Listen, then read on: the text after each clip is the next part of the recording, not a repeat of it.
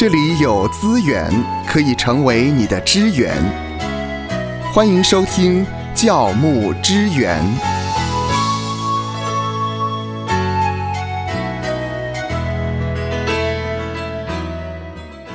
很开心，今天要跟牧师来聊一聊牧师。哎，在上一回的节目里面呢，我们说到了这个牧师呢，不是赚钱的职业，是上帝呼召的置业。他是呼召，而非是考个证照对，那我们上一次还有提到一个这个 Tunnel of Love 有没有？啊，爱的隧道啊，有一个德莱素嘛，在美国的拉斯维加斯呢，有一个德莱素的牧师啊，嗯，那么他打的招牌就是不用下车也可以结婚啊。那我们上一次好像把它焦点放在啊，这个牧师大概就想赚钱了哈，嗯嗯，呃，而且这样也不是很好吧？如是啊果两个人太草率了嗯对啊，两个人在外面一男一女偶遇外遇，也不晓得进到这个呃爱的 tunnel 隧 of 道 love 啊，你就帮他证婚，而且我们怎么可以随便说呃这个是神所配合的呢？诶，但是我后来想一想啊，如果他的面相只是你知道，在国外我们结婚，你两造之间要有证人嘛。那么呃，的确了，我觉得还我想想还是不太好，因为你不太确定这两个双方，你要做证人的话，嗯，你要为他们证婚的话，你不太确定这个男的跟这个女的情况到底是怎么回事对儿？实况是如何啊？呃，因此我想一想，还是不要赞成好了，还是不要赞成好了。但是我们总可以想另外一个话题，就是呃，有时候在教会里面呢，啊，说神所配合的人不能分开，所以有人说，那我结婚的时候，我的配偶还不是基督徒啊，啊，那我现在成为基督徒了，我到教会。那我配偶每一次星期天我到教会，我配偶就找我麻烦呢、啊，所以这个就不是神所配合的。所以牧师，拜托拜托，我想要离婚呢、啊我要离婚，因为我想要娶一个。你看教会有这么多爱主的姐妹，这么多爱主的弟兄，有没有？嗯，我就离婚，然后我娶一个爱主的姐妹，这个才是神所配合的吧。这个这样对吗？我想牧师您常常也会遇到这样的问题，那你怎么给他们一个正确的观念跟解答呢？对我们有的时候，我们先讲一讲这个字义解释好了啦。啊，因为马太福音十九章第六节呢说，呃，既然如此，夫妻不再是两个人，乃是一体的了。啊因为上帝创造人的时候，男女夫妻亚当夏娃，他们二人成为一体嘛。啊，那马太福音十九章第六节，呃，耶稣说，神配合的人不可分开，对啊，那看起来表面上好像是一定要是嗯两个人都是信主的啊，那么才不能分开。嗯，那如果一个是信主的，一个不是信主的，或者两个之前都是不信主的，后来一个变成信主的，哎，就可以分开。但其实不是这个意思，因为在希腊文里面，你看我要讲一讲希腊文了、啊，讲一讲原文原文解经啊哈。在马太福音十九章第六节的这个“配合”这个字呢，希腊文呢是这个 su zug mumi 啊，而这个 su zug mumi 呢，它是以恶相连的意思，共负一恶的意思。哦，也就是上帝在创造的时候呢，所设计的这个婚姻关系呢，是夫妻二人共负一恶，是一同负上这个生命之恶，一起面对人生。所以婚姻关系不应该受到人的破坏。换句话说呢，人不可分开，是表达对上帝所设计这个婚姻制度啊，夫妻配偶二人必须一同面对人生这种关系的尊重啊。因此，不管你是信主的，你在结婚的时候你信主了没有，还是你结婚的时候还没有信主，就算你还没有信主。那么你结婚，你也是进到上帝所设计的这婚姻的制度当中，与配偶一同负生命之恶，一起面对人生，人不可分开。嗯，啊，好，简单说就是，不管两造之间信主没有，都是神配合的。人都不能分开啊。是，所以绝对没有一种抓住马太福音十九章第六节，然后你要跟配偶离婚，然后呢要娶一个信主的姐妹，要嫁一个信主的弟兄。因为我也遇到有传道人这样啊啊啊，他说他要去宣教，是啊，结果师母不同意，那他就硬要去宣教啊，他有两个女儿哎。啊，然后他就硬要去宣教，然后就说呢，这个师母呢不是神所配合的，没有相同的 mission，怎么可以这样呢？对，所以这个都是错解圣经啊。那么当然，我也不希望呃大家误会，好像说我赞成呢，呃信主跟不信主的可以结婚啊，因为在另外的经文有说，《哥林多前书》七章三十九节。啊，保罗有说呢，丈夫活着的时候，妻子是被约束的。嗯，啊，妻妻子被绑在家里面，他不准出来。不是吧？不是啊，丈夫活着的时候，妻子是被婚约约束的。啊，婚约嘛，相对来讲，丈夫也是。丈夫若死了，妻子就可以自由随意再嫁。可是保罗说啊，只要嫁这在主里面的人。希腊文的意思是 “only in Lord”，嗯，“only in Lord” 是啊。那现代中文译本的翻译是“只是应该以信徒为对象”。所以，当你信主了，你可以选择的话啊。当然，你我们不谈说，呃，在我信主以前我就已经结婚了，嗯哼，啊，那当时我都是未信啊，但是那个也是神所配合的。神所设计的婚姻制度，神所配合的共夫以恶啊，你跟你太太、跟你先生需要一同负上生命之恶，在婚姻关系当中一起面对人生嘛，对吧？啊，但如果你已经信主了，你可以选择的话，啊，当然你本来就可以选择，是啊，按照哥林多前书七章三十九节，还是以信徒为对象比较好。是，我记得学员传道会有一个三 M。在婚姻选择，three M，three M，three M 哈。第一个 M 是呃要有相同的这个 master，master 主人呢？主人呢？这这字怎么拼？M A S T E R。啊，要有相同的主人，就是相同的信仰啊。第二个就是要相同的 mission，mission，mission 怎么拼？M I S S I O N，好，要有相同的愿景啊。你说，假设一个呃，希望到乡下从事一些田园生活的工作，那一个呢，希望在华尔街大都会哈，那两个的 mission 完全不同啊，那这个不行啊，mission 要一样。第三个是 mate，匹配啊，mate，mate 怎么拼呢？M A T E 对，那所以古代讲的这个所谓的门当户对，呃，是有它的道理的，要相互匹配啊，不只是可能在学历上面落差比较太大啊，你是博士研究物理的，然后呢，一个是好像国小的数学都不会的哈，也不是说不行，嗯，啊，这个鸿沟就是比较大啊，在鸿沟这么大，你要沟通啊。啊，赛口赛口赛赛哈，可能对方听不懂，说你在讲什么赛，对不对？可能听不懂哈，所以这 three M 也是可以给诸位参考的。嗯，好，我们今天呢谈到了关于这个婚姻的这个部分，以后呢我们还有更多的时间可以深入的来探讨。不过我们还是要回到正题呢，还是来谈谈牧师啊，在我们的印象当中。他们的这个收入呢，真的是很低，这个正不正常？呃，有时候呢，我们会觉得牧师这么辛苦啊，我们给他这样的薪资，好像又不太对。呃，我不晓得拉斯维加斯这个牧师，他不是他是不是因为在教会给他的薪资不够啊？他出去打工啊，打工啊，哦，那到底牧师可以打什么工呢？也是挺困难的啊，呃。不过说老实话，你如果回到圣经来看哈，啊，教会供给传道人够用的薪资啊，呃，这是一个。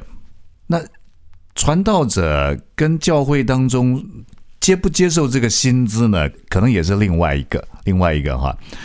你看到保罗，保罗他就对于腓利比教会，嗯啊，他们处在极穷之间呢，还显出他们乐捐的呃厚恩啊。那他愿意接受菲利比教会啊，包括马其顿省的这些教会对他的在宣教施工上的支持。可是呃，保罗对于哥林多教会呢，就不一样了。啊，对哥林多教会，在哥林多前书四章十二节，保罗告诉哥林多教会说呢，呃，他是劳苦而且亲手做工啊，他有打工。对，那他为什么在教会侍奉，在哥林多教会有十八个月的时间呢，却还要亲手做工呢？那呃，如果了解圣经背景的话。原来在第一世纪那个时候的所谓的传道者，你说老师好的或演讲者，他们接受资助的背景有四种等级。嗯哼，啊，第一种最高级啊，就是我来演讲，我来呃传道好了，呃，听众需要我要需要跟听众收费。哦，需要跟需要跟学生收费，像现在有一些很有名的演讲大师讲座啊，也是这样的。对，你要听我讲可以啊，门票五万，好哇，那你那个算什么？我的十万哦，那你的比较高级哈。哎，这是第一等级，向听众、向学生收费的。第二种等级就是，呃，有一个富有的人他支持你，嗯，哎，这个讲座啊。这个演讲，这个演讲者我来办，而且他的费用我全年都资助他啊，我来赞助他。哦，那这也不错，这也不错。这个那这样的话，这个演讲者的地位就是第二等级啊。那第三等级就是呢，哎，当我讲完了，我冒着第一递啊，传一传 啊，奉献，筒子放前面啊，叫做自由奉献啊，这种第三级也还不错，也还不错哈。可是，在呃罗马帝国时代，在希罗文化啊，希腊罗马文化里面呢，精英分子最瞧不起一种人，就是他又要讲学，啊，可是又必须靠着劳力为生，嗯，啊，这种最瞧不起。所以你你再回到保罗写哥林多前书啊，呃，四章十二节，他说，并且劳苦亲手做工啊，哦。哥林多人是很鄙视这种以劳动为生的传道者。那你意思就是说，保罗是属于第四种这样子的啊，打工，然后呢，他一边的分享正道。对，那为什么保罗对哥林多教会要这样的？我想比较可能的原因是因为哥林多的信徒呢，有可能对于传道者啊，我给传道者钱的那个心态不对。嗯，我给你，我就是老板了。哦，不行，我给你，你就要听我的。我给你就怎样啊？亦或是有其他状况？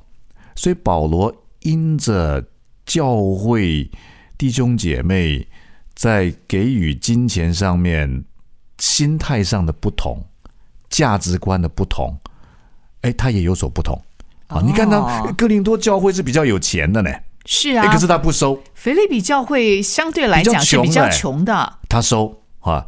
因此你发现保罗的拿或不拿，他有一个评断啊。像我们有有的时候，我们去比较弱小的教会，我们去服侍，我们就人家给我们一些奉献，我们就不拿吧，甚至还我们还为他们奉献。我想保罗大概也是类似的一个价值观跟态度了。啊，只是面对呃，菲利比教会，他刚好是穷的，但是他们愿意一定要保罗还再三推辞啊。那么，可是菲利比教会觉得呢，你怎么可以推辞呢？啊，这是我们的权利啊，我们希望在宣教福音事工上面可以有份呐，等等的啊。所以保罗在哥林多教会，他是以支帐篷为生，他跟雅居拉跟白吉拉嘛，哈，是好。因此，有的时候啊，像我个人的话，我父亲也是传道人嘛。啊，那我父亲当时他蒙召，他本来是一个学校的老师，所以老师其实收入也很好，还不错啊。那我们家四个小孩，我爸爸是高中老师，那我妈妈呢，也就是就是在家里面做家庭主妇嘛。啊，那当我爸爸到教会里面侍奉的时候，他的薪水呢，是他以前当老师的三分之一啊，这么低啊？对啊，所以我现在想一想，觉得。我蛮佩服我爸爸的、哎真的不简单。而且我爸爸选的还真是时候啊，当然不是他选的了啊。当他呃蒙召要做传道人的时候呢，刚好是啊我读初中的时候哦啊，我读初中的时候，那么所以我之后要读高中，要读大学。呃，学费的需要，我下面还有弟弟，还有妹妹，我有两个弟弟，一个妹妹。哇，你爸爸好大的信心啊！但是我妈妈呢，那个时候她就出去工作，啊，她很辛苦，所以我们一直对于妈妈的付出呢，非常的感念。她就是跟爸爸一起，让爸爸可以专心的侍奉啊。所以面对弱小的教会，我们全家可以在那里侍奉，然后透过妈妈的另外一份收入，双薪来补足家里面的需要。那我也有遇到传道人，哎，他就是面对教会供给他不足，不足哈、那么他有专业，他以前写城市的嗯，啊，他有时候就写两个城市，好，然后呢，就是能够弥补、填补家庭的需要。回过头来，还是传道者的动机很重要。这不是一个赚钱的职业，是是一个上帝呼召的置业。所以你说传道者如果收入不够啊，好了，教会应该供应传道人足够的薪资，让让他可以专心。那他如果分一些时间去做，好像看起来是赚钱，但他其实不是赚钱。嗯，那反过来说，如果你是为了赚钱，回过头来还是要回到那个心态，传道者的心态。如果你是以赚钱为出发点的话，啊，这不是一个职业，而是一个上帝所呼召的置置业。业嗯，是的。保罗呢，他在他的书信当中也提到，嗯他在侍奉的过程当中也有缺乏的时候。嗯，那么他是如何的来面对这一些的缺乏呢？我们看到保罗他一个传道者的一个画像。我记得呢，牧师也曾经在这个聚会里面分享过，让我非常的感动。可不可以跟我们呃再次来分享保罗他传道者的画像呢？的确，因为当我呃在查考哥林多前书的时候呢，我们会发现，其实保罗面对他侍奉的实况，他常常是缺乏的啊。呃，不管是富足，不管是缺乏啊，我们都会有生命不同历程的经历，但缺乏或富足都不是很重要啊。保罗告诉我们说呢，我们其实处在一个状态底下，就是我们呃好像一台戏一样，演给天使和世人观看。世人在众目睽睽底下所看的传道者是怎样的？是看到我们的飞黄腾达吗？不是，而是我们面对生活实况的挣扎。啊，有信主的人，他们会面对挣扎；没有信主的人，他们也会面对挣扎。可是有信主的人面对挣扎是怎么样的一种生命表现啊？哥林多前书四章十一节说啊，直到如今，直到如今就直到现在这个时刻，一样，还是一样啊，我们还是又饥又渴，又赤身露体，又挨打，又没有一定的住处。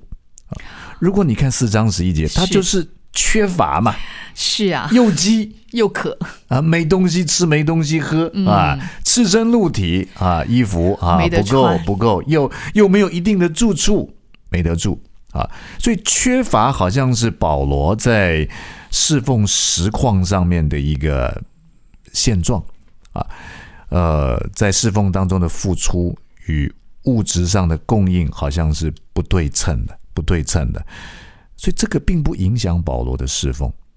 所以我常常是告诉弟兄姐妹说呢，好，物质上有供应或是有缺乏都不重要，重要是我们需要有一种能力，那个能力叫做适应力。哎，我们货主丰富，OK；货主缺乏也 OK。OK 因为我既然是蒙神的护照嘛，你如果没有求神常常给你适应力，然后去经历到上帝的能力，上帝可能让你继续饥饿，可是你仍旧可以适应，你仍旧可以侍奉，你仍旧不沮丧，你仍旧把眼光定睛在将来的那个 already 啊。But not yet。But not yet，现在是 not yet，还没有完全实现，神国没有完全实现，但是将来这些缺乏在神国完全实现的时候呢，哎，这些缺乏会变成富足，会有一个逆转啊，所以我觉得呢，呃，最后我想说的是，传道者我们需要求神给我能力，那种能力的名字叫做啊适应力。愿神赐福收听节目的你，就让这一次的教牧支援成为你侍奉的资源。